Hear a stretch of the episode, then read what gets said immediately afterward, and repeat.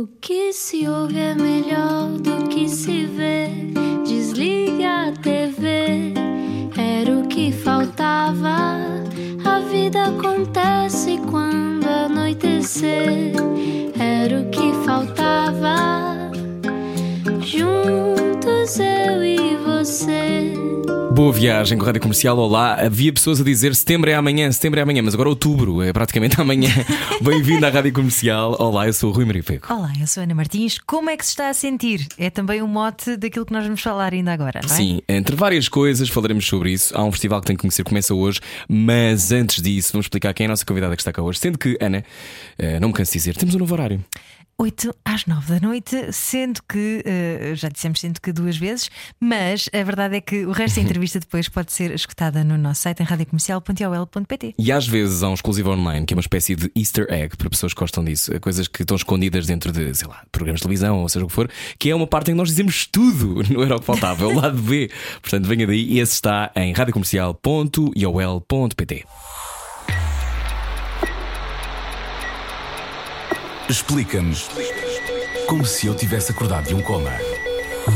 Isto agora parece que anda toda a gente sempre deprimida. Ansiedade? Não, bebe um copo que isso passa. Bom, a sabedoria popular pode ter de facto as melhores das intenções, mas nem sempre a saúde mental se ajeita só com espírito leve. Talvez ajude um abraço ou alguém que possa escutá-lo, mas sem dúvida que diminuir o estigma também contribui. Começa hoje em Lisboa o Festival Mental, até 9 de outubro. Dezenas de filmes, espetáculos de teatro e dança e debates sobre saúde mental. Connosco está a organizadora deste festival, Ana Pinto Coelho, que tem várias vidas.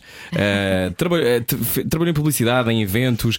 Televisão, uh, filha de um nome icónico da- dos, dos média portugueses, eu ia dizer mídia e já Carlos levar na cabeça depois do meu pai, que é média que se diz, não é mídia? Eh, eles diziam exatamente a mesma coisa, o meu era, pai. era? Claro. Então, se temos a palavra em português, porque é que vamos dizer mídia? Exatamente. Média. Ana, bem-vinda. Uh, uma experiência fora do corpo esta de regressar à rádio comercial. Muito obrigada. Estou-me a sentir um bocadinho estranha, porque isto era mesmo quase uma segunda casa para mim quando eu era bem mais pequena, estudante pré-universidade e depois durante a universidade.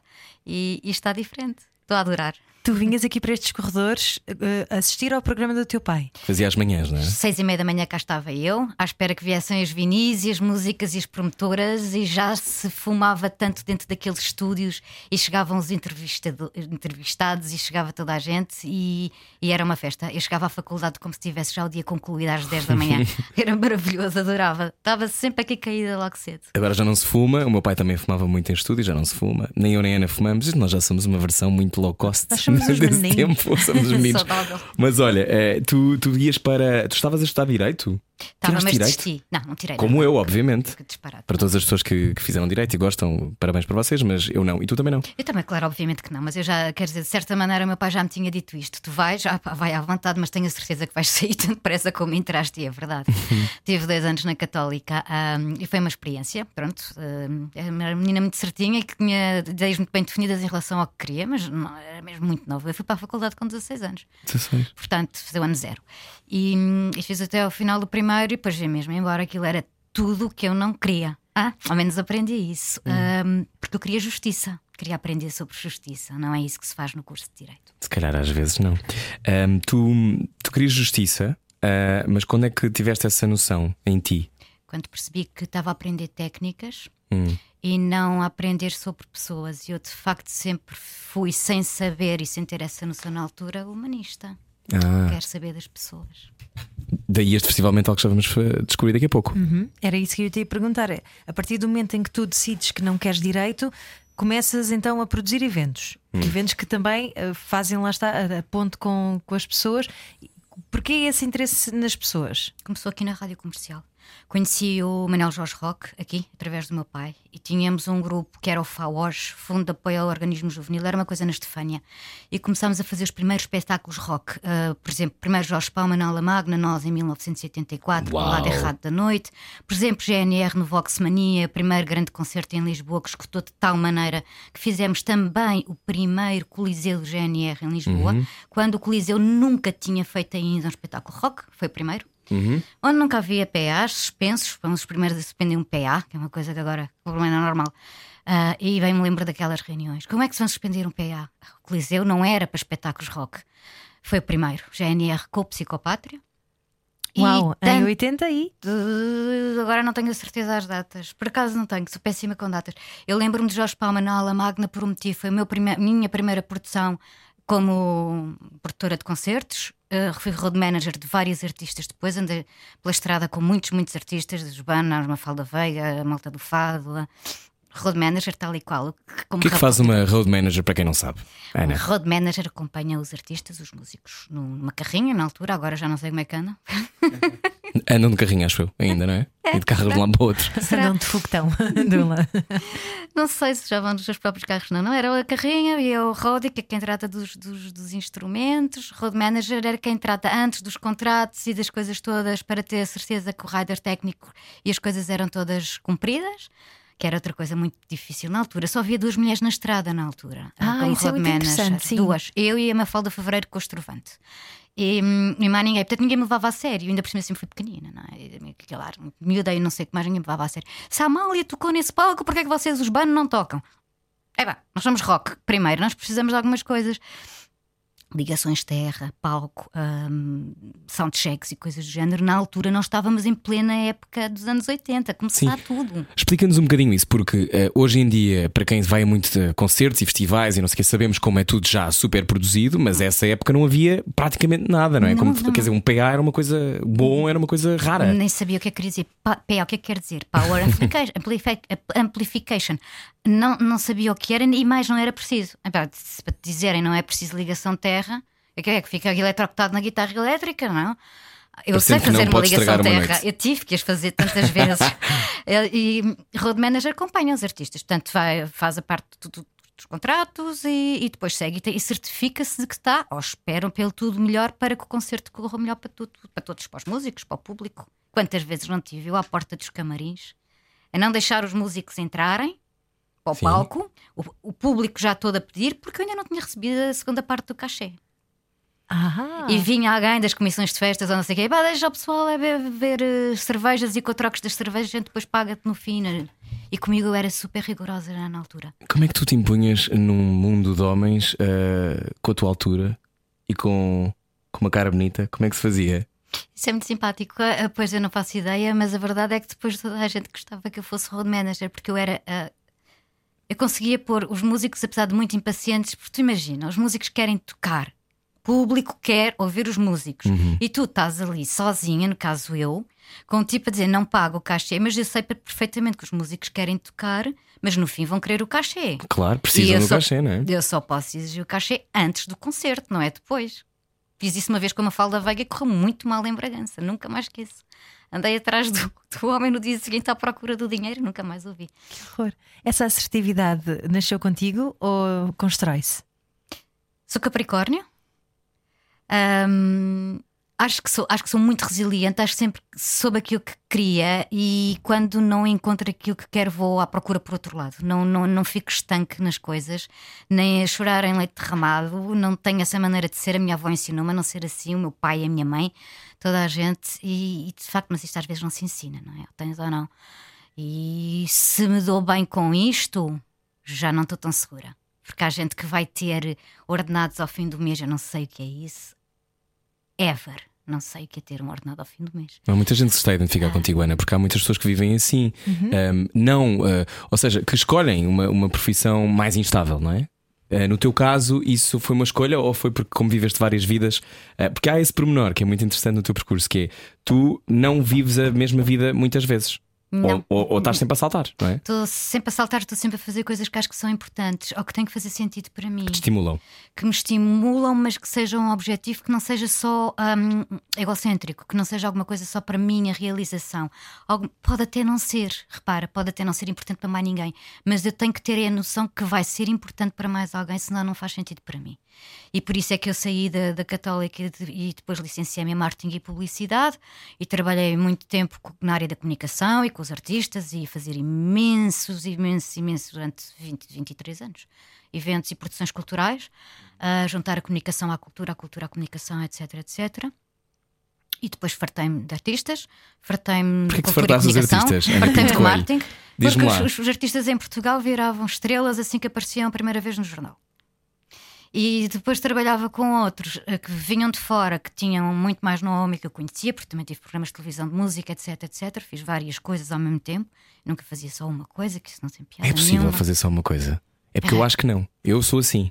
Eu Mas há também, pessoas mas que há pessoas assim. que eh, são muito focadas naquilo que estão a fazer Claro, e estão se estão a ouvir agora a rádio comercial e pensar, não, eu adoro ir para o meu trabalho e só fazer isso e voltar. Mas, mas achas que é uma natureza? Achas que é uma natureza focados. diferente que, que se tem? Nós temos na nossa cultura judaico-cristã e solista e tudo isto, sermos e cada vez mais pragmáticos e focados para fazer uma só coisa. Nós temos ainda uma escola super antiquada, atenção, ah? a nossa educação é do século XVIII. A nossa educação ainda é estarmos todos sentadinhos, alinhadinhos, e a única coisa que importa é não ter faltas e ter boas notas. Sabes que é muito interessante digas isso, porque Uhum. eh, foi agora lançada a Fundação José Neves, que é o criador da Farfetch, e uma das coisas que ele dizia na- nas talks que fez é que a educação vai crescer mais nos próximos 10 anos do que nos últimos mil, porque forçosamente nós vamos precisar de competências que não tínhamos e nós ouvimos estas coisas que andam na escola nos anos 90 e nos anos início dos anos 2000 de vocês têm que ser digitais, mas isto depois Vocês não têm que ser criativos, mas que tu vais na faculdade e aprendes da mesma maneira. Estás sentado, absorves o que o professor está a dizer, replicas no teste. Sim, marras um bocadinho. é? Um, e, tu, e tu, para teres esses talentos todos tão diferentes, uh, tu, tu tinhas ferramentas à tua volta que te ensinavam isso ou tiveste que ir descobrindo sozinha? Eu fazia sozinha para te dizer, o primeiro concerto que eu fui na vida foi aquele que eu própria produzi. é de quem? O Jorge Palma na Ala Magna em 1984. Obrigada por isso. eu era pequenina. A convite do David Ferreira da Valentim de Carvalho, com quem de resto trabalhávamos depois com tem que vir e pontapés e com tudo e mais alguma coisa. Depois fazíamos as nossas próprias produções e éramos também managers de artistas e tínhamos um programa de música na televisão enquanto estava na faculdade. Qual é que era o programa de música na Haja televisão? música. Ah, o Haja Haja Música. música. Eras tu que produzias. Sim, e ela apresentava. Eu não apresentava, eu sempre Ah. gostei de estar nos bastidores. O Manel Jorge Roca apresentava, Era fazia tudo, coordenação e tudo, tudo, tudo, fazia absolutamente tudo. Qual é que é a história mais rock and roll que tu tens dos bastidores da música? Olha, para já era giro, não havia videoclipes de quase ninguém, e muitos fazíamos no nosso próprio estúdio, nós é que fazíamos. Eh, o primeiro realizador da Loja Música foi Nicolau Reiner, ele depois fartou-se daquilo tudo e entrou o Paulo Costa Pinto. Aliás, foi assim que nasceu a NBP. A NBP na altura era muito longe, nós tínhamos só o Haja Música e mais um outro programa que entretanto acabou. E a EV, que era a produtora, ficou só com um único programa, porque as produtoras na altura, não sei como é agora, mas viviam muito à conta de RTP. Era o que havia. Era o único canal? E portanto, se os programas já não eram da produtora, as produtoras faliam. Easy. E portanto, aquela faliu. E nessa altura começou a ver este programa. O Nicolau Reiner, na altura, perguntou: então, como vocês querem fazer comigo, que querem ir para outro lado? Porque eu vou-me embora da EV. E nós dissemos: nós vamos contigo. Onde tu fores, nós vamos. E assim começou a NBP Nicolau Reiner Produções, na rua de Solo ao Rato. Éramos quatro macacos metidos numa sala assim deste tamanho, deste estúdio. E hoje a NBP, NBP é o que é. Um, e começou só porque tinha este único programa, Haja Música. Contra um episódio, estou-me a lembrar da altura em que os Rolling Stones vieram a, a Portugal e, nós- e era tudo proibido filmar. Nós sou- soubemos, ainda hoje estou para saber como, acho que foi o Manel, uh, que estavam instalados aqui perto, no Meridian. E, e então fomos filmá-los e vimos o Mick Jagger a fazer ginástica logo de manhã, bem cedo. Fomos com uma câmara muito escondidos pelo chão. Em paparazzi. E tipo, completamente. Isto parecia hoje, seria uma coisa. Seria impossível hoje, Ana. E ele tremia tanto antes de começar a correr, tremia. Eu lembro perfeitamente de ver agachada antes de como, tipo, partida largada a corrida, não é? Ela daí toda a tremer, a tremer, a tremer, nós o que correr. E nós filmámos. E depois passou no telejornal, pediram-nos as imagens. Não sei como é que não nos aconteceu nada. Eram outros tempos. Tens saudades desses tempos? Tenho, tenho, tenho, tenho, tenho. Nós tivemos muita sorte de viver os anos 80. Tinha a ver com, Com o quê? Com uma pureza, com, tudo. com a possibilidade. Era o início de tudo, não é? Não havia regras, se calhar, ainda nesse sentido, dos eventos e dos espetáculos. tínhamos tudo e podíamos. E, e não havia medo, e não havia insegurança, e não havia tanta coisa. Não havia também internet, não, não havia- para o bem e para o mal. Tínhamos que fazer, ou seja, se tu querias uma coisa, tu tinhas que ir fazer. Não, querias saber sobre o assunto, tinhas que ir pesquisar, tinhas que ir à biblioteca, tinhas que ler, tinhas que, que ir à Gulbenkian, tinhas que. Não era só tão fácil. Eu estava no outro dia ainda a pensar que nós somos a, a única geração, a última ou a primeira, das maiores transições. Eu acredito profundamente que nós vivemos em escravatura ainda. Eu acredito profundamente que nós vivemos em ditadura ainda, de outra forma, Uh, monetária? hum, monetária, económica, de, de- de hipocrisia, Hum. diria eu, de, de corrupção. Sou muito pouco politicamente correta a falar. Não tenho Ainda já bem. paciência. Porque Estamos na rádio 50 comercial a falar com a Ana Pinto Coelho. Quando é que se perde a paciência para, para se deixar de ser. Acho que- Cuidadoso. eu acho que já nasci um bocadinho com ela, tive muito pudor durante muito tempo e continuo a ter. algum Porque o teu pudor. pai era muito conhecido? O meu pai era muito conhecido e isso não era necessariamente bom para mim. Atenção. Exatamente, Eu é perdi o eu- programa de televisão quando ele foi diretor de programas. Ah, Claro. Mas isso é assim que funciona. Hoje não. No meu caso, eu posso falar por mim. A mim não me facilita assim tanto a vida, dificulta-me. Eu não posso trabalhar nos mesmos meios de comunicação com os meus pais, por exemplo. Temos essa regra instituída e nunca vai acontecer. Mas eh, eu perguntava até quando às vezes temos um pai que, é- que tem um, um nome gigante e as pessoas reconhecem, isso inibe-nos, inibiu-te, seres filha do Carlos Pinto Coelho. Se me inibiu, essa é uma pergunta é muito difícil. Se me inibiu, acho que não. Inibir não inibiu. Não, não, não. Não. Não, Que bom. Hum, não acho que não. Eu sabia Temos que todos tinha... um caminho em relação a isso, quem tem pais mais reconhecidos. Acho há cá uma carga, eh, porque invariavelmente perguntavam-se, sobretudo quando ele estava com, com o diretor de programas, ou isto ou aquilo, há mais poder e menos, mas acho que isto me fez perceber também um bocado a natureza humana de toda a gente que vive à volta deste meio todo, seja da comunicação social, seja da cultura, seja dos artistas, seja do marketing, da publicidade, todo o meio onde eu me mexia. Percebi através dele, porque aprendi. Eu gosto muito de ouvir, gosto de estar atenta, gosto de observar e aprendi como ninguém, nada é um posto, nada é adquirido. Está-se diretor, não se é diretor. é? Está-se diretor, não se é diretor. Tu és filho e depois já és enteado e depois já não és nada. Um dia atendem-te o telefone, outro dia já não. Um dia te querem te telefonar imenso. Então há que respirar só e dizer: não, isto é só um dia cada vez. é só um faz de conta às vezes, não é? Isto é, é tudo. é- e as pessoas têm muito.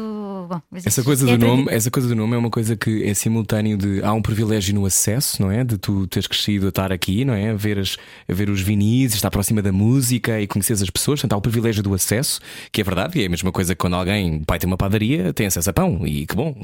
Eh, mas há esta coisa de eh, simultaneamente às vezes é-se castigado por esse privilégio, não é? É. De- Na vida. Um, e às vezes é só a circunstância em que nasces, não É. tem à partida. Não tens Não tem que haver uma movimentação de influência por causa disso. Não tem que haver movimentação de influência, muitas vezes é até pela negativa, Sim. por um lado. Duvidam, E- não é? Duvidam.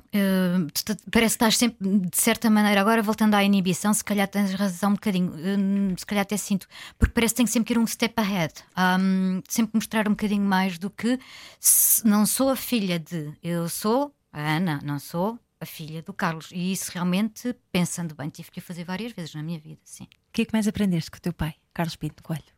respeito pelos outros, ouvir os outros, aprender com os outros e saber rir de nós próprios. Ah, Uau! eh, consegues rir-te. Consigo. É. Consigo. Consigo se não está para tramar. Ainda bem que daqui a pouco vamos saber como é que podemos ainda ser mais saudáveis no momento em que é mais importante do que nunca pensarmos sobre a saúde mental. A seguir continuamos a conversar com Ana Pinto Coelho e o novo Festival Mental. Venha daí. Saímos hoje à noite? Era o que faltava. Era o que faltava. Na Rádio Comercial. Juntos eu e você. Boa viagem com a Rádio Comercial, boa quarta-feira. Continuo a achar que a vida é uma eterna conversa e a nossa convidada de hoje é Ana Pinto Coelho. Vem falar-nos do Festival Mental. Uh, Festival Mental que regressa, eu disse há bocado de novo, enganadíssimo, é a quarta edição. Um, Festival Mental nasce de uma ida tua uh, em que tu reparas no Scottish uh, Mental. Health Film Arts, Festival, Health exatamente. Festival, Festival. E estás na Escócia e pensas: o que é isto? Foi isso que aconteceu, Ana? É qual? Então, Aha conta-nos. Foi um aha moment. É o que eu faço a vida toda, não é? Então conta-nos lá, como é que foi esta história? Eu tinha, tinha a minha filha mais nova, a Catarina, hum, a, tra- a estudar cinema lá em Edimburgo e regularmente visitá-la. Entretanto, já acabou, já voltou. E, e- Cidade maravilhosa. Eu nunca fui, é incrível, não é? linda. absolutamente maravilhosa. I- Isso, é, isso é outra coisa. Eu ficava lá. Eu Toda a gente já disse: não, nem penses, depois o tempo, etc. Não sei, não sei, não sei, não sei. Eu parece que já nasci ali, quando, quando cheguei a primeira vez. Bom, mas conheci na hum, Screen Academy, que é hum, onde ela estava a estudar, e depois há uma coisa que é Film House, que é uma espécie de cinemateca lá do sítio, um bocadinho diferente, maior talvez, e diferente noutros aspectos. E, hum, e conheci o Scottish Mental Health Arts and Film Festival, eu já tinha desistido, como disse há pouco, de fazer produções. Já estava farta de artistas, farta de, de- vedetas portuguesas, esta coisa toda aqui. Não tinha mesmo paciência nenhuma, eu estava noutra. E o que é que estavas a fazer nessa altura? Eu tinha acabado de tirar o diploma em Oxford com, em Addiction Counseling, um, ou seja, conselheiro em dependências químicas e de comportamento. Uau! Ok, já lá vamos então. Ent- Volta à Escócia. E entretanto, hum, voltei à Escócia e de repente conheci este festival, trouxe a brochura para casa, cheguei a casa, olhei para aquilo e disse: Isto é a minha cara. Isto junta tudo que eu já fiz na vida: da comunicação, de, de um propósito, de alguma coisa que eu acredito que eu estou a mudar a vida agora para o awareness, ah, no caso em relação mais às dependências e tudo, porque é a minha área, mas a saúde mental em geral eu li e reli, telefonei imediatamente para a Gail Aldam, que era a diretora e curadora do, do festival, embarquei outra vez para Glasgow, falei com ela, com o curador, com o Richard Varden, canadiano, das pessoas incríveis. Deixa-me só interromper-te. Ah, essas coisas acontecem porque se pega no telefone, é? As coisas acontecem porque se pega no telefone e, se porque vai se- atrás. E Porque vai, se vai, atrás, caminho para Glasgow. Porque há uma mente de produtora que é muito particular, que é essa do vou ligar, que é, há pessoas que têm imensa dificuldade em dar esse primeiro passo. Também é uma coisa que se treina. Posso dizer-te uma coisa? Sim. Eu detesto telefonar para a família, Sim. para os amigos e para toda a gente que me conhece. Eu, eu sou a pessoa que não atende o telefone, prefere a mensagem. Quando é trabalho e produção, eu telefono para toda a gente e vou super feliz. Não me perguntem, é uma dicotomia qualquer que eu tenha. algum- Porque é uma coisa prática, tens um objetivo a cumprir. É que tem que se agarrar o telefone. Tem que se ir, tem que se perguntar, senão nunca vais saber. Isso é muito útil para quem está a ouvir e muitas vezes está nesse impasse. É. De vou mudar de vida, Hum, tenho medo de ligar, ou tenho medo de mandar um e-mail, ou, ou não sei se me vão responder. Nunca vais saber se não fizeres. Uhum. E tu, que, que resposta é que tiveste dessas pessoas a quem ligaste? Olha, ao ficar, eu já tenho o festival há 17 ou 18 anos. Percebi, entretanto, que isto é um mundo que eu aprendi e conheci e cada vez estou mais apaixonada. Há imensos festivais com géneros na Europa toda, Um, cada um à sua maneira. O nosso tem identidade própria, já a minha, já é o meu cunho, meu e da minha equipa, obviamente. Mental, por exemplo, foi uma coisa que fui logo criticada. A dizer em Portugal não vais fazer um festival chamado Mental porque ninguém vai. Isso é pôr o dedo na ferida em demasia. Nós somos todos cheios de salamaleques ainda. Vamos, vamos, vamos eh, desempacotar isso. Ahm, continuas a achar que nós temos muito medo de falar deste tema? Do estigma da saúde mental? Menos. Existe. Menos, ou então eu estou melhor rodeada. Também é um bocadinho uma echo chamber, não é? Aham. Mas nós sentimos muito, eu e a Ana, neste programa falamos muito sobre isto. E ainda há pouco tempo entrevistámos, por exemplo, o professor Daniel Sampaio e falámos sobre isso. E a resposta é gigante sempre quando se fala destes As temas. pessoas estão muito órfãs disso. Estão órfãs e, e também agora com o confinamento tiveram que se deparar com elas mesmas e não puderam fugir disso. Portanto, na tua opinião, estamos com, mais, com menos salamalex então? Não, acho que estamos com os mesmos salamaleques, estamos um bocadinho menos em relação ao confinamento, de facto. As pessoas tiveram que se confrontar consigo próprias e não ainda com o combate ao estigma e saúde mental, que são coisas diferentes. Por isso é que este ano, por exemplo, um dos, um dos temas vai ser o stress pós-traumático, porque é uma coisa que tu só sentes depois de passar o trauma 3, 4 meses depois. Portanto, na altura em que começámos o Festival Mental, vai fazer estes meses em relação ao confinamento, mas nós já notamos eh, a hiperreatividade de muita gente neste momento. Nas redes sociais, foi logo a abrir. Um, a rea- rea- reação. As pessoas já não ouvem. Pronto, eu aqui contextualizava ainda mais. Acho que o mundo todo já não se ouve. Quer dizer, eu, eu aqui ainda iria muito mais para a frente. Mas eu iria às questões climatéricas e a, e a falar de, de uma data de coisas que não têm a ver com o festival, mas que para mim têm tudo a ver com tudo, porque tudo é saúde mental. Um, e nós estamos a criar um mundo que está em declínio, do meu ponto de vista, em extinção em vários aspectos e em declínio noutro.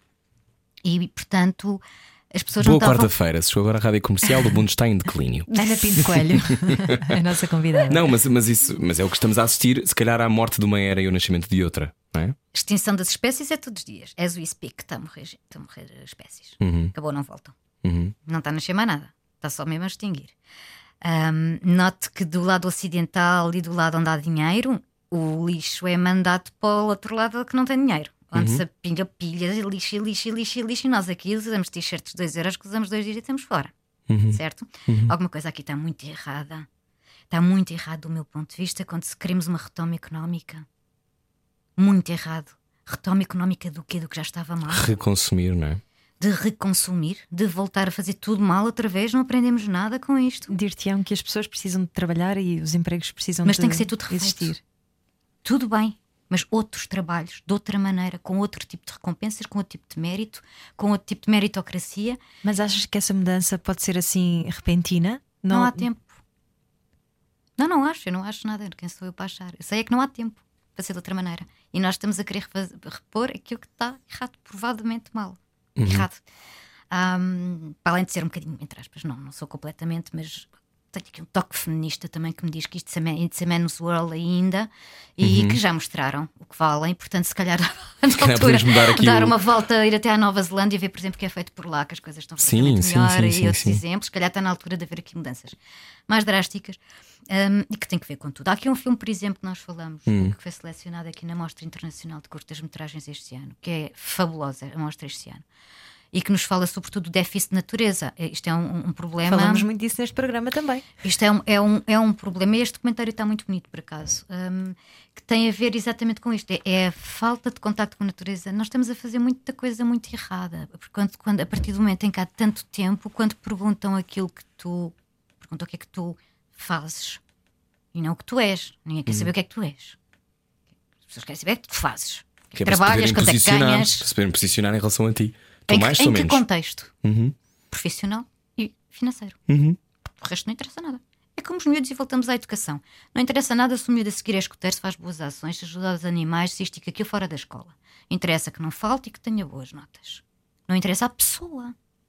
O outro puto não faz absolutamente nada, que chega à casa, mas que até amarrou, tem fa- facilidade em decorar coisas, empina, faz um teste e tem a nota máxima e vai às aulas, mas depois é humanamente incompetente, não tem zero de empatia e está a jogar jogos e comer pipocas o resto do tempo todo e não faz mais nada nem por ele nem por ninguém. E esse vai mais à frente do que o outro que faz Ana, quando, quando foste para Oxford, encontraste uma sociedade muito diferente daquela que imaginavas? Não, Era o mesmo que tu já esperavas? já esperava. Porquê que foste para lá? Porque não há addiction counseling eh, este Portugal? em Portugal. Não, Não. não, não. Explica-nos o que é isso do Addiction Counseling. O, o- o aconselhamento, nós podemos, tal como no mídia e no média, nós temos o, aconselhamento, é, é a tradução literal, mas não há profissão em Portugal ainda, porque nem a ordem dos, dos psicólogos quer ou pode, porque isto também não dependerá só deles, eventualmente.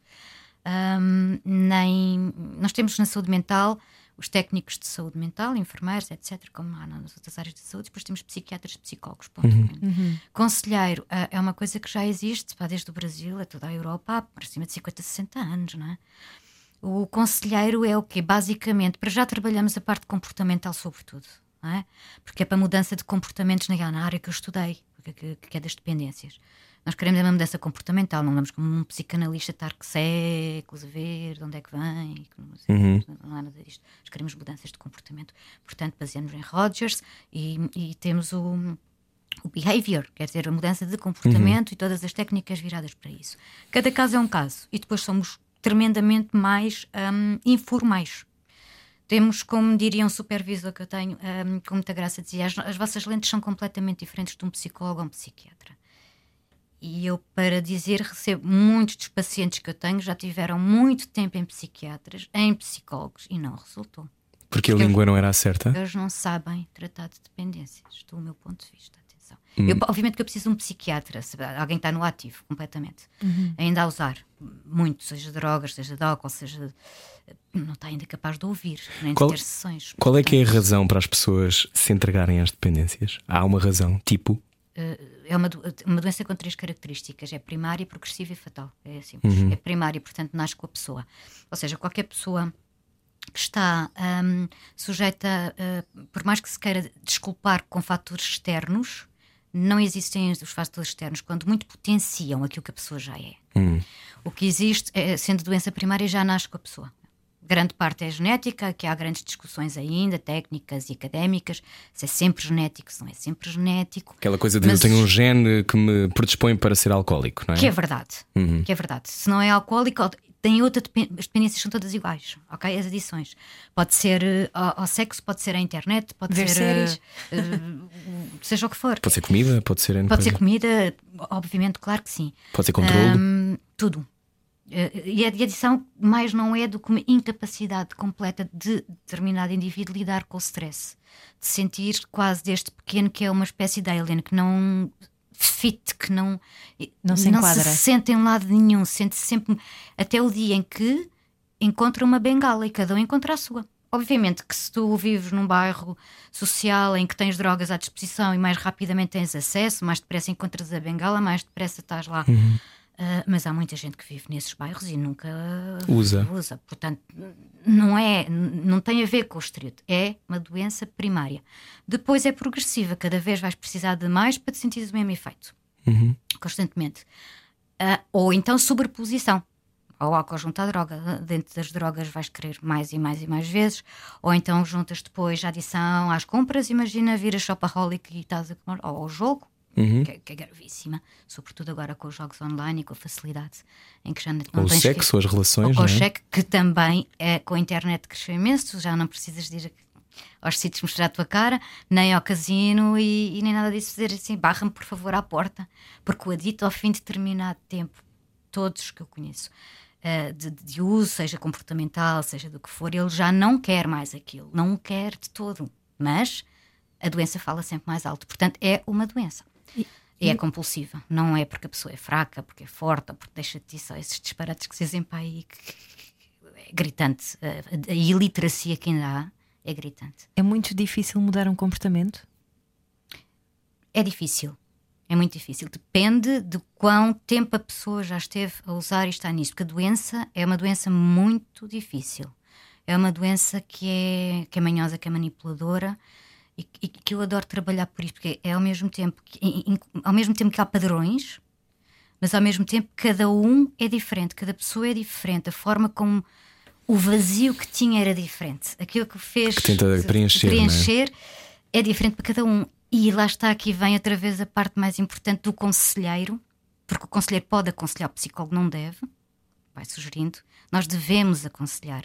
E para o fazer tem que haver, ou tentar ao máximo que haja a coisa fundamental no aconselhamento, que se chama empatia. Ou se tem empatia e se consegue passar para o lado lá, ao máximo possível, ou não se faz nada. Porque ou, ou faz sentido àquela pessoa aquilo que estás a dizer, ou ninguém está ali a trabalhar, ninguém está a fazer nada, estamos a perder tempo. A um outro nível, agora a propósito da pandemia, há pouco tempo a Ordem dos Psicólogos pediu para estar presente nas reuniões do governo, eh, onde se decidem as medidas de contingência, precisamente porque acham que deve haver alguém que perceba de como é que se pode eh, instigar uma mudança comportamental no que toca ao uso das máscaras, a cumprir as, as normas sanitárias. Portanto, isso também é, é importante haver esse, esse trabalho de espera aí, então, mas as pessoas não estão a cumprir porquê? Exato, mas isso são coisas diferentes, porque repara aqui uma coisa: hum, a mudança comportamental das adições, estamos a falar de uma doença, que é diferente de mudar de comportamentos sociais. Precisamente. Hum, em, em termos de mudança de comportamento social, do meu ponto de vista, novamente, eu acho que esta, esta história está toda mal contada desde o início. E está contada mal de início, muito rapidamente, do meu ponto de vista. E eu gosto muito de frisar isto. Hum, é que eu acho que todos os ativistas, e não sou eu, não sou muito pelos ativistas, porque os ativistas depois também têm assim. Nem todos são as pessoas do mundo. hum, Estão-nos a avisar para a questão das alterações climáticas há muito tempo. Daquilo que eu li, e quem quiser lê, as pessoas é que não querem, mas dá-me trabalho, não tem paciência. Mas o da Guardian, por exemplo, fala disto constantemente. Pois fala. Há, há muito tempo, aliás, eles, por exemplo, ah, de- deixaram de, de falar de alterações climáticas e passaram a falar de, de extinção ah, climatérica e, e mudaram. E, e o Isso é uma mudança escreveu. comportamental, não é? Isso é uma mudança de Isso definição. é que conta. Uhum. Isso é que conta. É mudar a linguagem, primeiro que tudo. Falar claro e claramente. Chamar as coisas pelos nomes. Festival mental. Ok? Claro e claramente. Primeiro. Por outro, dizer às pessoas o que é que se está a passar. Porque estas pessoas estão-nos a dizer há muito tempo qual é o caderno de encargos de- do que está a acontecer no planeta. E dentro do caderno de encargos, as pandemias estão lá há muito tempo escritas. Só não sabia quem não queria. Hum. E nós aqui passamos o tempo todo, aqui não só, a falar da consequência, que é o vírus, em vez da causa. A causa é muito mais do que isto. A causa é gigante. A causa tem a ver com os comportamentos que o ser humano continua a ter e ao quais, pelos vistos, tranquilamente e a subir para o lado, todos querem voltar. É a economia, estúpido. não pode ser. Tem que ser economia, mas tem que ser outra economia. É sim a economia Uhum. mas tem que ser outra.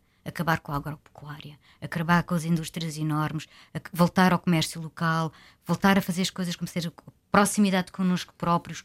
Graças ao Covid tivemos esse, esse presente, poder voltar a estar em contacto connosco. O que é que aconteceu? Uns deram-se muito mal, outros deram-se muito bem. E E é muito- isto tem- é muito importante perceber então até que ponto é que as pessoas são todas diferentes e, quando confrontadas com elas próprias, têm, foram obrigadas a parar. Devemos agradecer à natureza ter feito isto. Mas podemos, isso é um, tema, isso é um ponto particularmente duro de, e polémico Sim, de para quem dizer, tem não é? pessoas que, que, que estão a passar e- mal e que. E quer dizer, que não existe só o lado também, não é? brilhante e bonito da coisa, estamos Claro. fechados em casa, podemos lidar uns com os outros. Eu, por exemplo, tive uma sorte imensa porque estive num sítio com espaço. Quem teve exíguo num sítio com um T0 quer bater com a cabeça nas paredes e, portanto, não é um presente para eles e não será. O que tu, pensas, o que tu dizes é, é uma oportunidade para repensar a maneira como vivemos, não é? Em geral, e nunca foi comunicado desta maneira. Acho que, acho que se perdeu uma grande oportunidade, sobretudo cada vez que se falava de Covid e se falou tanto, provou-se que se é capaz de se fazer, como, como há muitos anos atrás fez Presidente com Timor.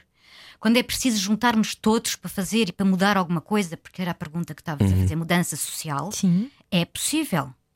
É possível mover toda a gente em prol de alguma coisa construtiva. Mas então devia-se ter aproveitado para falar da causa e não só da consequência. E isto é verdade. O T1, o T0, o ter. eh, Nós fizemos de março, no, a produção do Festival Mental, desde março até julho, as M-Talks for All. Entrevistámos 106 pessoas, todas em confinamento, para falar sobre isto e para mostrar a diversidade do que é que é uma pessoa estar sozinha em casa ou ter que estar com miúdos pequenos, mais adolescentes, que não se aguentam mais, ou pessoas que estão com jardim, com piscina, com isto ou com aquilo. São vivências completamente diferentes da Covid. São níveis de obviamente. privilégio Oh. também, não é? Tu- Totalmente. Mas até aí podemos ver, e se quisermos retirar até disso, a desigualdade que existe e, portanto, o quão errado isto tudo está. Claro, a seguir continuamos a conversar com a Ana Pinto Coelho. Queremos descobrir mais sobre o Festival Mental? Venha daí, é depois disto. Saia da sua cabeça. A vida é agora. Era o que faltava. Na Rádio Comercial.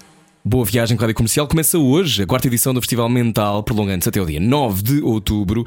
Já estivemos a falar sobre eh, muitas coisas. Eh, fico- eu ainda tenho uma pergunta para fazer sobre as dependências, mas se quiseres depois ficar para, para falar um bocadinho no podcast, falamos sobre isso. Mas sobre o Festival Mental, uma pessoa que nunca ouviu falar sobre este festival, eh, o que é que. Primeiro tenho que responder à pergunta como é que se está a sentir, não é? Para poder ir. É o mote do festival, como se o que está é a que. sentir. E a ideia, a ideia é a reflexão. E logo a Ana. seguir é pense, fale, saiba, reaja. Então, temos que fazer reflexão para poder Pense, existir. pensar. Primeiro, como é que estou a sentir? Falar sobre o que se está a sentir. Falar, não guardar tudo para dentro.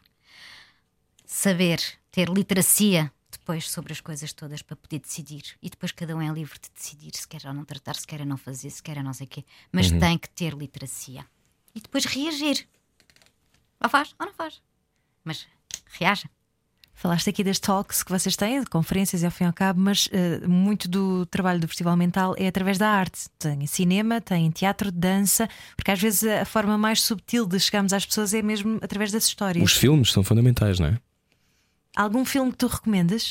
Epá, isto claramente é uma plataforma cultural, não é? Nós trabalhamos com a cultura. Uhum. Cultura como plataforma para se discutir, eh, promover e prevenir a saúde mental para todos. Uhum. Ponto.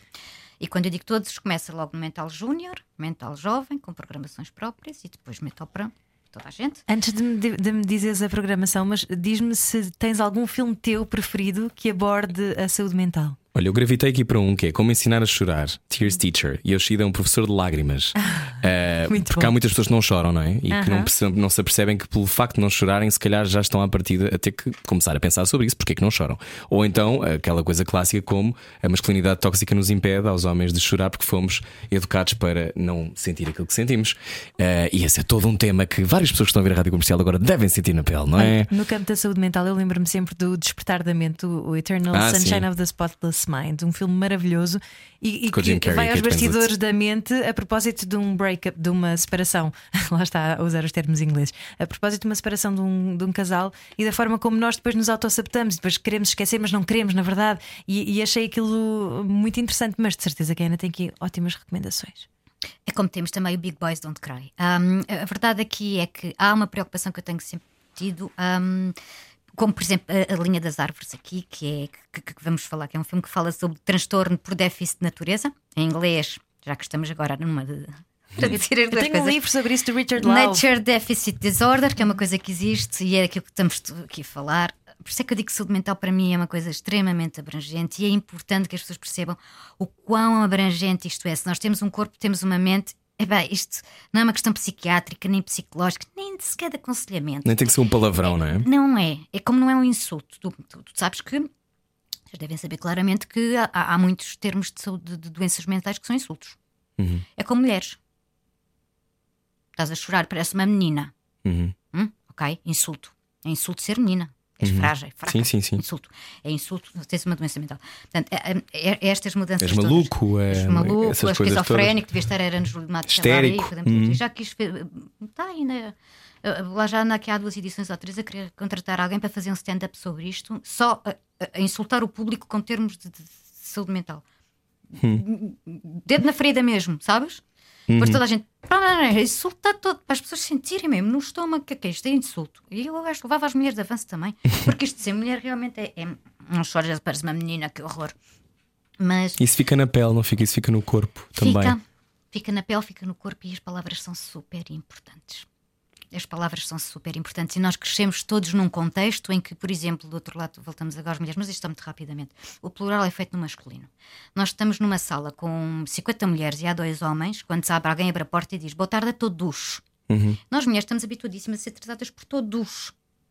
Se fosse o inverso, se abrisse a porta, hum, tivessem 50 homens e uma mulher ou duas e dissessem boa tarde a todas, os homens não iriam gostar. Ai, Normalmente há uma não iam gostar, reação, que era, não é? Ai, não acredito. Olha que não, exatamente. Mas nós estamos habituadas não só a lidar, como humildemente aceitar, e é uma coisa que me sempre fez muita confusão, mas pronto, é é gramática, pronto, aprende-se assim, é assim. Mas isto é estigmatizante. Isto ao longo de uma vida faz toda a diferença. As pessoas não têm noção, estamos habituadas a crescer com isto, a viver com isto, como se não fosse nada.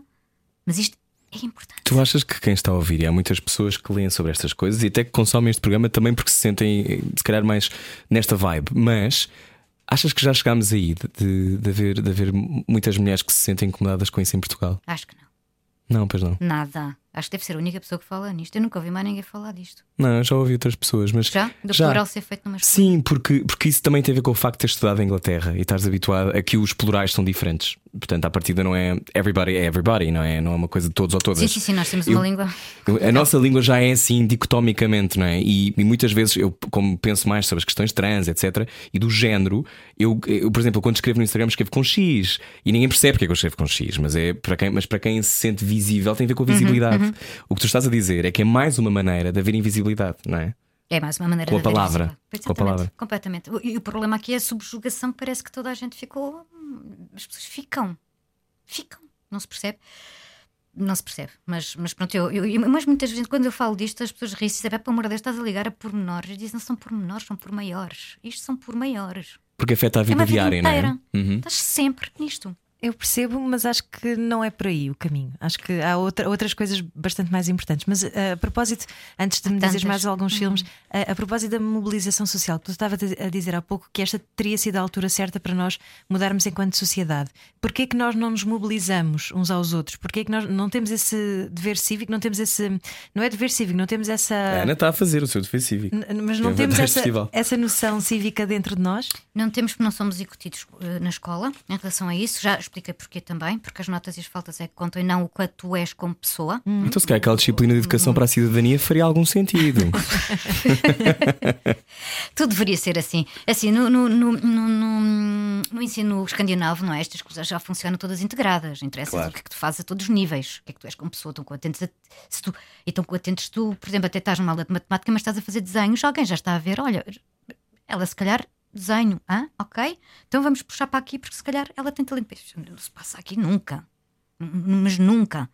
Ahm, e portanto, se isto não começa na, na- na infância, não começa na infância a lidar com as emoções, nos mental júnior, a única coisa aqui que eu tenho como objetivo é que uma pessoa saiba, criança saiba que é ok não estar ok, que é ok ter emoções. Morreu o avô, estou triste, vou chorar para a escola, em vez de ser gozado ou ser vítima de bullying ou, ou- ou ir, coitadinhos, às vezes co- co- com a garganta e o nó na garganta imenso, porque não sei se eu não posso chorar. E as pessoas dizem: não chores. Mas porquê é que as pessoas dizem não chores? Chora! Deita cá para fora. E vamos falar sobre isto. Pense, fale, saiba, reaja. Hum, fala sobre isto, chora. Eu também amanhã vou chorar por outra coisa qualquer. Todos nós temos os nossos episódios. Mas Certo. ainda ficamos às vezes, e sobretudo os homens, eu acho, surpreendidos quando choramos por coisas que não, não estávamos a prever que isto ia acontecer. Então, Os homens choramos. são muito mais estigmatizados, muito mais vítimas do estigma e saúde mental do que as mulheres. E isso é uma das minhas batalhas, entre aspas, no, no- no Festival Mental, é sempre ter alguma coisa e filmes, e feliz- felizmente há muitos e bons, hum, a falar disso. Porque o homem tem que ser o provider, o homem tem que ser, o homem não chora, o homem é forte, o homem é isto. Que canseira! Uhum. Isto é, é horrível, é desumano. Mas também acho que eh, eu falei disso com a minha mãe muitas vezes e tem a ver com, com as mães, que é são também as mães que educam esses homens. São, sim, Portanto, não podem ser as mães que também eh, que promovem os mesmos registros. Obviamente. O homem é assim. Eu duvido que a Ana ensinar o Gui, o seu filho de 6 anos, eh, o ensino de uma forma mas máscula, tem que ser um machão, Maria Alva. Duvido. E eu não fui ensinado assim. Mas eu tenho registros da minha educação dos anos 90 que não é a mesma de agora. E há coisas que me foram ditas, tenho a certeza, e no meu contexto social, que me inibiram. A mim. E, como, e eu sou muito bem, tenho imensa sorte, porque eu até tenho acesso e consigo falar sobre as coisas. Mas, mas tenho imensos amigos que nem sequer conseguem verbalizar o que é que estão incomodados. E isto é uma coisa que é transversal. que é transversal e depois não é só em relação aos outros, é em relação a si próprio também. A pessoa sente vergonha perante si própria, perante aquilo que sente, perante aquilo que é. Tem vergonha de si, quanto mais dos outros. Há muito trabalho ainda para fazer. Atenção, há muito trabalho ainda para fazer. Então, então Ana, eh, nós já estamos a terminar aqui em direto na, na rádio comercial, mas depois continuamos um bocadinho para o podcast, não era o que faltava, para eh, relembrar então o Festival Mental, coisas que tu queiras destacar eh, para fechar a nossa conversa aqui Uh, em quero direto. destacar muito rapidamente, então, um, definitivamente a nossa Mostra Internacional de Curtas-Metragens no Cinema São Jorge. Uhum. Gostava de destacar uh, o, o espetáculo que, que se chama Acontece e que é de dança com. Como com- acontece, que bonito. Sim. Como o programa do teu pai. com o programa do meu pai. E Vai assim abrir. acontece. Acontece. Uh, que, é um, que é um espetáculo com mulheres com, com experiência em doença mental e, portanto, vai abrir no, no São Jorge no dia 30 às 8h30. E logo seguido do M-Debate, do, que é sobre a pandemia, do Real ao Digital, onde vamos ter craques a falar disto. Um, e esta mistura do que é que é realmente a saúde mental ou a não e a saúde digital, que também é uma coisa muito importante, ou a falta dela. Fake news, o que é que aparece de novo, o que é que é mentira, o que é que é credível, e isto em As vidas é perfeitas no importante. E este Instagram. começa já às nove da noite, não é? Às nove da noite também Agora, no dia assim 30. que termina este, este programa. E vamos ter a Fátima Caçador, o João Gata, a Susana Marvão, que vem do Porto, especialista em TI, a jornalista Então, imensa gente deve já estar estacionada tá, à porta do São Jorge para ver sim. este festival Mas mental são- que dura até dia 9 de outubro, não é? Sim, Ana. Até 9 de outubro, que termina com o My Story, My Song, que é um projeto que este sim eu fui roubar não à Escócia, ah, mas é uma ideia do Festival Irlandês, que é parte música do Festival Mental, que é o My Story, My Song. My Story, My Song é o convite que eu faço a artistas para falarem de um episódio menos bom da sua vida, que toda a gente, repito, tem, toda a gente tem, ninguém aqui é rocha. Um, e portanto, vão falar do, do que lhes apetecer e vão tocar temas que lhes fizeram sentir bem naquele momento. Quem Este ano- convidaste? este ano vamos ter a Cátia Guerreiro e a Surma. Muito bem, adoro a Surma e Muito gosto bem. muito da, da Cátia Guerreiro também. Então pronto, eh, Ana Pinto Coelho, muito obrigado eh, por aqui no- na Rádio Comercial em Direto. Continuamos mais um bocadinho Obrigada, para o podcast. Não vamos já embora, então falamos mais um bocadinho que eu quero saber mais coisas sobre essa, esse mundo do counseling. Entretanto, na Rádio Comercial pode ouvir a conversa inteira depois em radiocomercial.ol.pt e a seguir pode ouvir também em exclusivo online com a Ana Pinto Coelho no site da Rádio Comercial. Adeus, até amanhã. Beijinhos. Muito obrigada. Sua cabeça. A vida é agora. Era o que faltava. Na Rádio Comercial. Embora a conversa e o convite seja também para voltar para dentro da sua cabeça e para examinar como é que as coisas estão. Hoje estamos à conversa com Ana Pinto Coelho, a curadora, fundadora do Festival de Saúde Mental, que está eh, em cena, se quiser dizer assim, até o dia 9 de outubro. Saiba mais em www.mental.pt. Um, Ana, estávamos a falar sobre, sobre o festival, já vamos voltar ao festival um, e perceber. Estavas a dizer, por exemplo, que o ano passado teve muitas demências, sobre as demências, um, mas estávamos a falar sobre as dependências e eu acho que é muito importante porque muito, é um tema. É um tema que as pessoas têm medo de abordar. Nós estamos habituados a ver o lado castigador da dependência, não é? que é aquela coisa de sabemos, conhecemos alguém cuja família tem alguém com toxicodependência e então ah, e ele é um drogado e ele faz mal à família. Essas coisas todas, não é? Nós vemos o comportamento destrutivo já na sua fase final. Exatamente. Todos nós hoje temos dependências. Eu acho que sim. Acho que todos nós, dado o, o, o mundo que quisemos construir e o mundo em que vivemos, ah, isto parece um clichê, pá, mas às vezes é preciso ter os clichês, tanta paciência, peço desculpa. Ahm, em que estamos sempre agarrados ao telemóvel, estamos, e, e, curiosamente, ao contrário do que se julga, as novas gerações não, não são os piores. Digo eu até que a minha geração e a que vem a seguir a mim, se calhar, eu tenho 52 anos, somos piores do que muitos, acredito, muita gente da nova geração não anda nas redes sociais. Ao contrário do que se julga. Hum. Um, mas esta coisa tem que estar sempre agarrado a alguma coisa, sempre a fazer um, preencher um vazio constante. E porquê é que esse vazio é cada vez maior e cada vez mais constante e, e para todos? É porque nos tiraram, estamos a retirar gradualmente e há muito tempo a nossa própria essência. Estamos a tirar aquilo que nós somos. Uh, tempo para nós, tempo, para, tempo, que é uma coisa fundamental. A nossa Barreiras, vida. não é? Porque aquela coisa das empresas que continuam a mandar e-mails depois de, depois de nós pararmos o dia de trabalho, não é? Estamos sistematicamente ligados. Tu não paras, estás sempre ligado. 24-7 ligado. E se não estás, tens sentimento de culpa, porque alguém está. E portanto não vais ficar bem. De uma forma ou de outra, tu não estás bem. Agora pensa nisto em termos de lifetime, quer dizer, estás uma vida inteira assim, e ao lado o outro, e o outro, e o outro, e vês tudo. E nós estamos completa, nós estamos. Isto é extremamente cansativo, é extremamente preocupante. Uh, estamos longe, cada vez mais longe de nós próprios. Quando uma pessoa está longe de si própria, como é que sequer pode ajudar o outro a estar com o outro ou empatizar? O que nos distingue dos animais, como seres humanos, é ter a capacidade de empatia, não é inteligência, que sabemos já, muitos de nós pelo menos já sabem, que animais são inteligentes como nós, com inteligência diferente. Inteligência não é uma coisa, várias. Não, podemos dizer, a minha inteligência é que, é que é verdadeira, a tua já é diferente. Não, não há aqui verdades. Hum, há várias inteligências, há, há, há, vários raciocínios, há vários instintos de sobrevivência, há várias coisas. Agora, empatia, o ser humano tem capacidade para ter e está a perdê-la.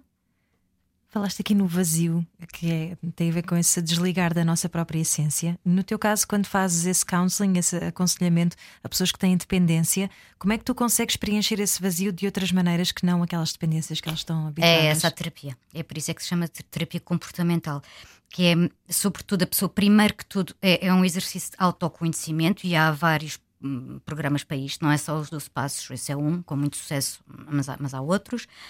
Ah, é, é sobretudo o autoconhecimento, é, é a empatia com a pessoa e, e ela entender que tem em si próprios recursos todos para, sem bengalas, conseguir viver e estar bem, a nível biopsicossocial, porque isto são três coisas, portanto, é parte biológica, física, psíquica e, e, social.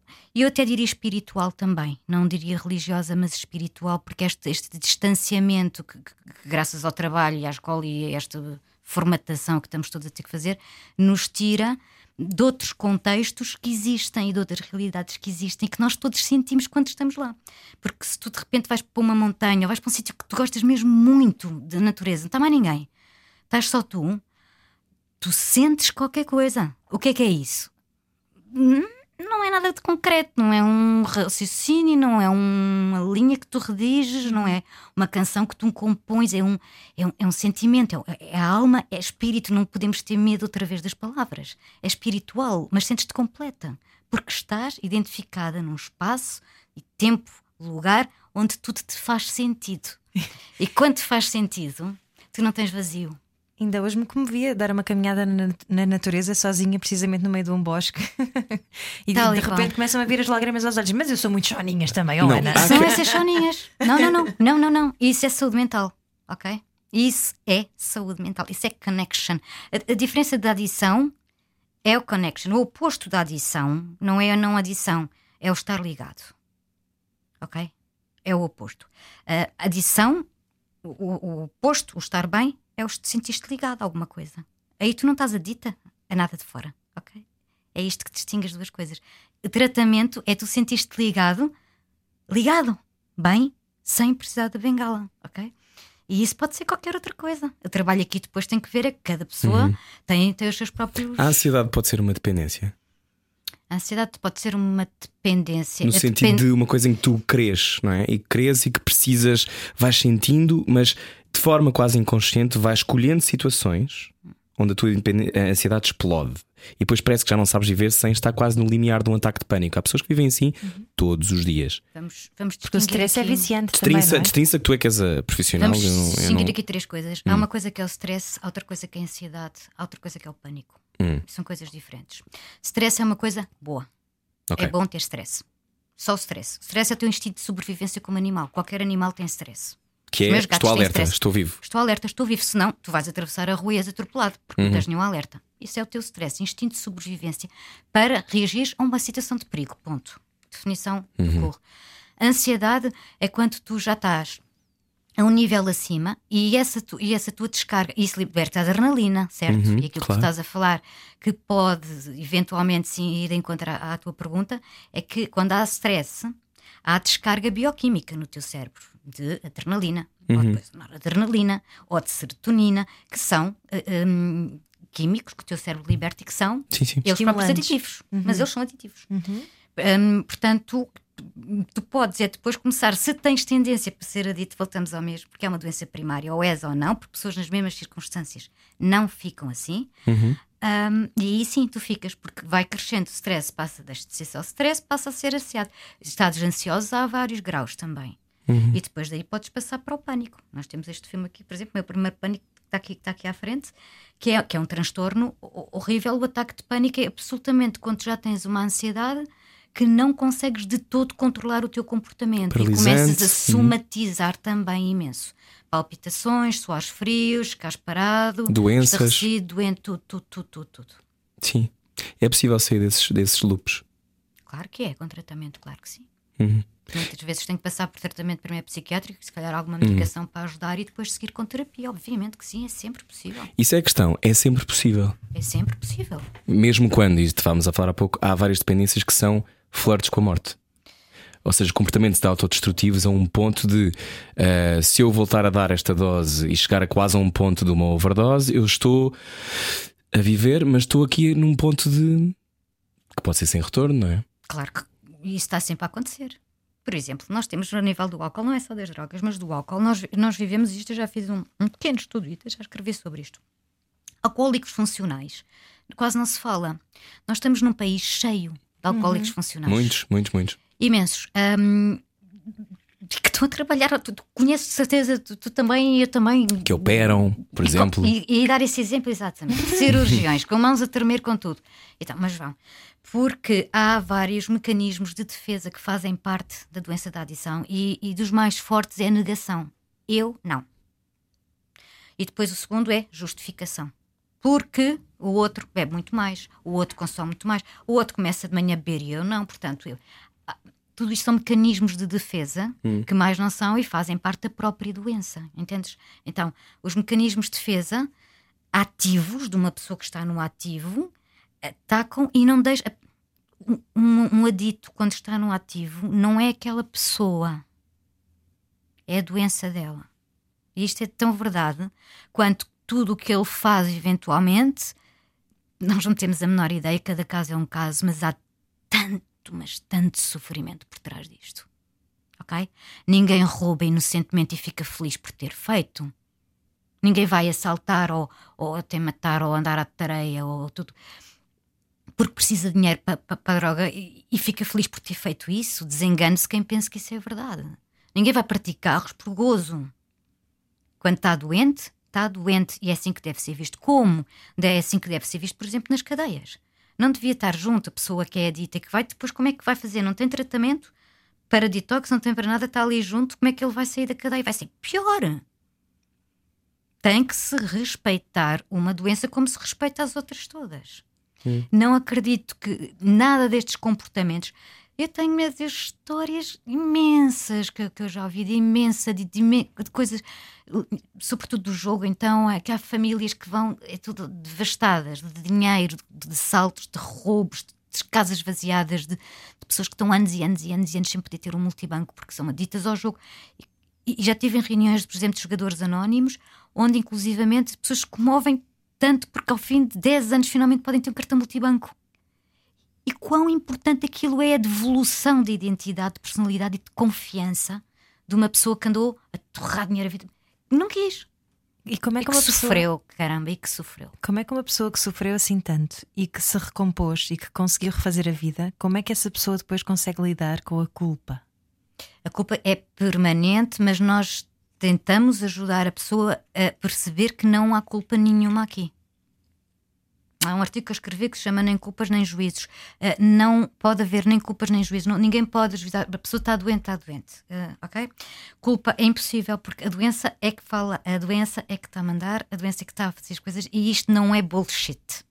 Eu estou um bocadinho cansada também quando as pessoas dizem ah, lá vai coitadinho de toxicodependente, afinal é doentinho e não sei o quê, mas no entanto fez isto, isto, isto. Não estou a dizer que aquilo que ele fez é ok. Ninguém está a dizer isso. A família não tem culpa. Quem foi roubado não tem culpa. Tu foi lesado, caramba. Não, não é isso que se está a dizer. Agora, o que se está a dizer é que aquela pessoa que está doente tem que ser tratada. Ok? Não, não fez porque lhe deu prazer para isso. Há, de facto, criminosos, há bandidagem, claro. Que, que usar, isso é outra coisa. Exatamente. Isso é outra coisa. Não são os toxicodependentes, não são os alcoólicos, não são os aditos ao jogo, não são sei lá, qualquer tipo de adição. Até porque, mais uma vez, isto era que estava aqui a falar de início, com o tipo de vida que as pessoas têm, isto não é desculpar, isto é real. Uhum. Um, nós não somos, o nosso cérebro ainda não processa, é impossível, em termos antropológicos até, processar o ritmo que nos obrigam a ter. Nós não temos capacidade. Nós temos fuga para algum lado. Ou então, tudo é maluco, maluco no sentido estrito. Uhum. Então okay. tu, tu, dizias que nós precisávamos de aproveitar esta mudança ou uhum. aproveitar esta pausa para mudar. Uma das mudanças que, que tu vês era uh, mais teletrabalho, irmos todos para o campo. O que é que tu antevês como uma mudança benéfica para o planeta?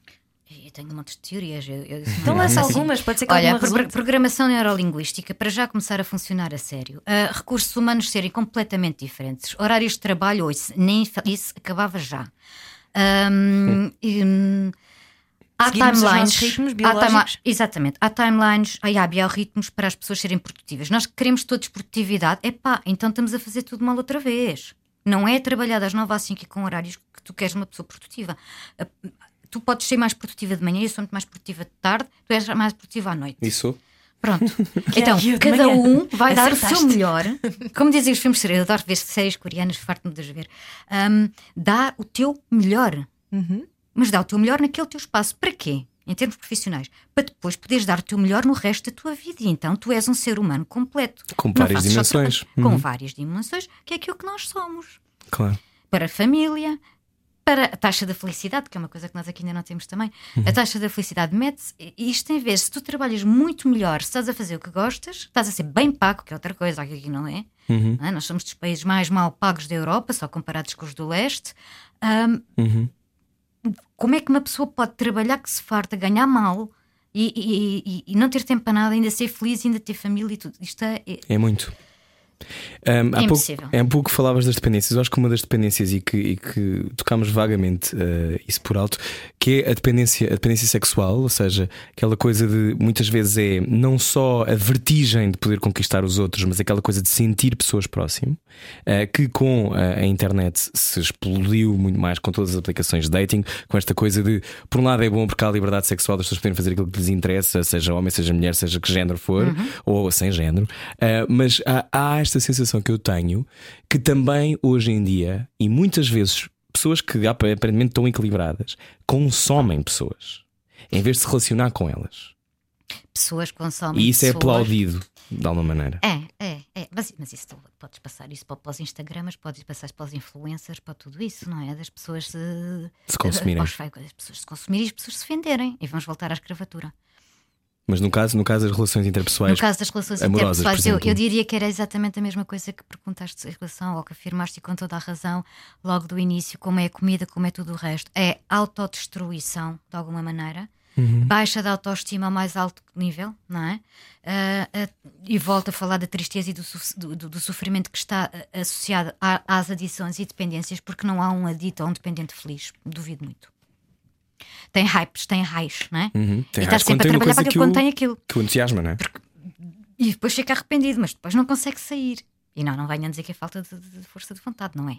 É, é mesmo a doença. A pessoa quer mesmo. E quando a pessoa diz é a última vez que eu vou fazer isto, eu não vou passar outra vez uma noite no computador a ter uh, sexo virtual ou fazer seja o que for, que eu sei que amanhã de manhã me vou, arrepender, vou me arrepender. Mas faz na mesma. Mas faz na mesma, porque é doença. E a doença é compulsiva. Uhum. É Às vezes a pensar numa pessoa. mas é pensar numa pessoa. E isto tem que ver com, com, com qualquer tipo de adição. O, o, isto acaba, quando eu falava em padrões, tem a ver com isto: é a compulsão. A compulsão é o que gera, é o motor disto tudo. Mesmo que a pessoa não queira nunca mais jogar, e quando jura mesmo que é a última vez que vai beber, porque é mesmo, mesmo verdade quando ela está a dizer isso. Só que não consegue. Uhum. Não consegue, precisa de ajuda. Então, já falámos sobre pensar, sobre refletir, uh, reagir. Reagir é diferente de responder logo, não é? Reagir pode ser aquela coisa do inglês do react and respond, não é? Uhum. Que o react é logo, o respond é vou pensar um bocadinho sobre isto e vou deixar a coisa acalmar e logo aí ajo, não é? Por, por isso é Uh, que isto está, está escrito tudo exatamente. seguido. Pense, fale, saiba, Então, olha, da, da tua E a experiência- ordem não é arbitrária. Pois, eh, este Festival Mental tem este objetivo, eh, há estas conversas. Eh, Tu achas que as conversas podem solucionar estes problemas todos? Que nos encontramos? É possível, porque nós já com outros convidados eh, temos tido esta coisa de sentir que está cada vez mais difícil conversar. Sabes porquê? Porquê? Porque as pessoas já não ouvem. Só falam. Não ouvem. E depois têm guidelines, ok? Vamos imaginar, mesmo na política. A primeira pessoa quer saber de onde é que tu vens. A partir daí, ou está contigo ou não está. Não quer saber sequer o que é que tu vais dizer. Uhum. Antes não era assim, ouvia-se. E respeitava-se. Respeito é outra coisa que está a desaparecer, não é? Respeito, normal. Uhum. Respeito Pela diferença. pela diferença. Que parece que há cada vez menos. Os outros não há. Não há. Uh, uh, respeito puro e duro. Respeito. Respeito pelas coisas. Por tudo. A convivência, não Pela é? árvore. Pelo animal. Pela porta. Não bates com os. estragar. Por tudo. O- Respeito. Uh, não há. Um, há muita coisa. Mas é que nós já não damos para tudo. De facto. Isto tem mesmo que haver aqui uma pausa. A séria. A séria tem que haver uma, uma mudança que, é que eu considero que é económica de haver uma economia consciente de uma vez por todas e mudar isto tudo, tudo, tudo, tudo, tudo. E pronto, isto em relação a, começa logo no trabalho e a própria humanidade está preparada para o fazer. Nós somos capazes de fazer se quisermos. Não estamos é a conseguir. Em relação às dependências, cada vez há mais gente e cada vez mais escondida e cada vez com mais vergonha e cada vez mais. Mas há solução. A questão é que. E depois as recaídas. As recaídas fazem parte da, da doença. Porque depois a pessoa tem que voltar à mesma coisa. Como é que é manter-se em recuperação? Isto é uma doença que não se trata, é crónica. Uma pessoa dependente é dependente toda a vida. Toda a vida. Não há. Não Uhum. há pelo menos assim fui ensinada. Até, até segundas, até novas ordens, é isto é verdade. É, é, não, não, é uma doença, é como a diabetes, normalmente até se costuma comparar. Podes viver em recuperação. E tem que ser aquela coisa da responsabilidade individual, não é? Ou seja, independentemente de. Não. Não? Eh, não. Eh, é sobretudo o oposto. É? É. Pensares mesmo que sozinho não és capaz. Ah, não é isso que eu queria dizer. ajuda. Era aquela coisa de, ok, eu. eh, Mas só consegues tratar alguém que queira ser tratado. Ou não? Não, a pessoa nunca quer ser tratada. Nunca. Ai não. É raríssimo. É raríssimo. Por isso é que, por exemplo, há outra profissão que não há cá em Portugal, mas que existe e é paga a peso de ouro. Eu conheço, tenho amigas nos Estados Unidos que fazem isso, que se chama intervenção. Uhum. É quando tens uma pessoa em casa que não quer por nada ser internada, não, não conheço um adito que queira. Quer dizer, pode haver, mas é uma fração mínima. Ninguém quer. Olha, eu quero ser internado para, para me tratar. De... Não, ninguém quer. Até a doença não deixa. A doença não deixa, puxa sempre não, porque por causa dos mecanismos de defesa que eu falei há bocado. Sim. Eu não estou assim tão Quer mal, o outro sobreviver, não é? assim, bem, eu estou bem, eu não estou assim tão mal, mesmo que saiba que está mal, é uma doença muito difícil. Ahm, e o que é que faz uma pessoa que trabalha em intervenção? Vai buscar essa pessoa e leva para o Então, centro. isto que eu acabei de dizer é um mito. Esta coisa de uma pessoa que, que queira ser tratada ou queira fazer terapia tem que partir dela. É mentira. Quer, ela não consegue, Ok. é precisa de ajuda. Hum. E tem que ser outra pessoa a ajudar. Sozinho não é capaz. Nenhum adito sozinho é capaz. Nenhum adito sozinho é capaz. Isto no caso das dependências, no caso de alguém que precise de ajuda de saúde mental, aí eh, não podemos interferir eh, com a ética, não é? Não podemos ser nós a inscrever uma pessoa numa consulta de psicoterapia e dizer: Olha, eu acho que tu precisas mesmo de ser tratado. não é? Isso é Pois, um- isso, isso foi o que me disseram sempre que foi. Não vale a pena eu tentar empurrar pessoas para a terapia, porque essas pessoas têm que querer ir para a terapia. Sim, Essa é a outra parte, é verdade, completamente verdade, porque já que eu já tinha dito há bocado, não vale a pena. Se eu estou com uma pessoa que está no ativo em relação às dependências específicas, eu preciso mesmo de um psiquiatra que no início dê a medicação para acalmar os sintomas, para tratar, para desintoxicar, para tudo, para a pessoa estar preparada para a terapia, senão ela não está. Está a mil. Uhum. Não, não é possível. A terapia é porque a pessoa não ouve. Lá estamos outra vez. Ouvir é fundamental. Agora virando isto para ti, como é que é fazer este trabalho? eu, eu adoro fazer este trabalho, apesar de, de ter às vezes algumas desavenças, não é? Às vezes Sim, nem sempre muito corre pesada, bem. né? não é? Às vezes as coisas não correm bem. Há pessoas que estão em tratamento e que fogem de tratamento e pessoas que acabam por, por morrer, já muitas morreram. Hum, é violento, mas ao mesmo tempo é tão estimulante quanto tu tens depois uma gratidão para o resto da tua vida. E isto é um lado egoísta. Ajudante serás ajudado. Sabes? Um, e quando tu dás mesmo de ti e, vês que aquela pessoa consegue e estás a acompanhar e cá escorrega ali, mas tu vais e consegues ajudar e vai por, outro lado e é todo este caminho que é um work in progress hum, que quando resulta e as pessoas depois estão bem e vivem em recuperação e tudo, tu, tu tens gratidão para o resto da vida que melhor pode, pode possivelmente existir na vida se não ajudar uma pessoa literalmente com trabalho feito a dois, porque isto não é só sozinho, eu sozinha não faço nada, a pessoa tem que querer, como acabaste de dizer. Hum, que é duro estar ali martelada na, na negação, martelada na justificação, martelada na comparação, martelada nos mecanismos de defesa e depois seguir fundo e, e as pessoas vão percebendo e parece que há um- uma iluminação real, ok? Da pessoa se sentir, ah, afinal, isto pode ser outra coisa, a minha vida é outra coisa, eu sou outra coisa, eu consigo, eu sou capaz, não é sozinho, mas sou capaz. E a pessoa sentir isto hum, é uma compensação incrível para, para mim. Muito bem. Festival Mental. www.mental.pt para conhecer este festival. Começa hoje, dia 30 de eh, setembro. Eh, mais alguma coisa para finalizar que queiras eh, Destacar. destacar, relatar, Ana? Talvez o, o teatro, gostava muito de falar só um bocadinho da passa do teatro, do mental eh, jovem, que vai ser feito, que se chama Baile de Máscaras, a propósito da pandemia e tudo isso, que vai ser feito pela, pela malta da, da unidade W. Vai ser no dia 1, portanto, às sete e meia no São Jorge. E é, é uma peça de teatro feita pelos próprios, pelos próprios atores, eh, que, que, é malta nova, que, que faz, isto dura mais ou menos 50 minutos, e que é hum, encenado pela Catarina Luz e pela Sónia Santos. E o trabalho deles é absolutamente fantástico. Tem todo tipo de, de- de pessoas, todo tipo de miúdos jovens, todo, é, é, hum, completamente multitudo. E, e- e são fabulosos e acho, que- acho que vale mesmo, mesmo, a pena, sobretudo quem, para quem é mais novo, obviamente, ah, adolescente, e esta palavra é um bocado kits, mas pronto. um, baile de máscaras no dia 1, no, sem dúvida, para ver a peça de teatro. Acho que está super este. Super atual. Quem és tu por detrás da máscara? É a premissa da peça. Exatamente. Quem será? Nós, nós agora já ficámos a saber muitas coisas sobre este universo, eh, que é o nosso universo, e é bom que nos lembremos disso, não é uma coisa fora de nós, estamos todos, eh, temos todos mente e temos todos que tratar dela. Obrigado, Ana Pinto Coelho, gostamos muito de conhecer. Muito Obrigada. obrigada eu mesmo por esta entrevista e por este bocadinho. Gostamos mesmo de conversar contigo. Já sabe, pode ouvir a conversa inteira, é só puxar para trás. radiocomercial.ol.pt. Nós voltamos amanhã com mais conversas. Beijinhos. Adeus. Era o que faltava. Com Rui Maria Pego e Ana Martins. Juntos eu e você. Na comercial.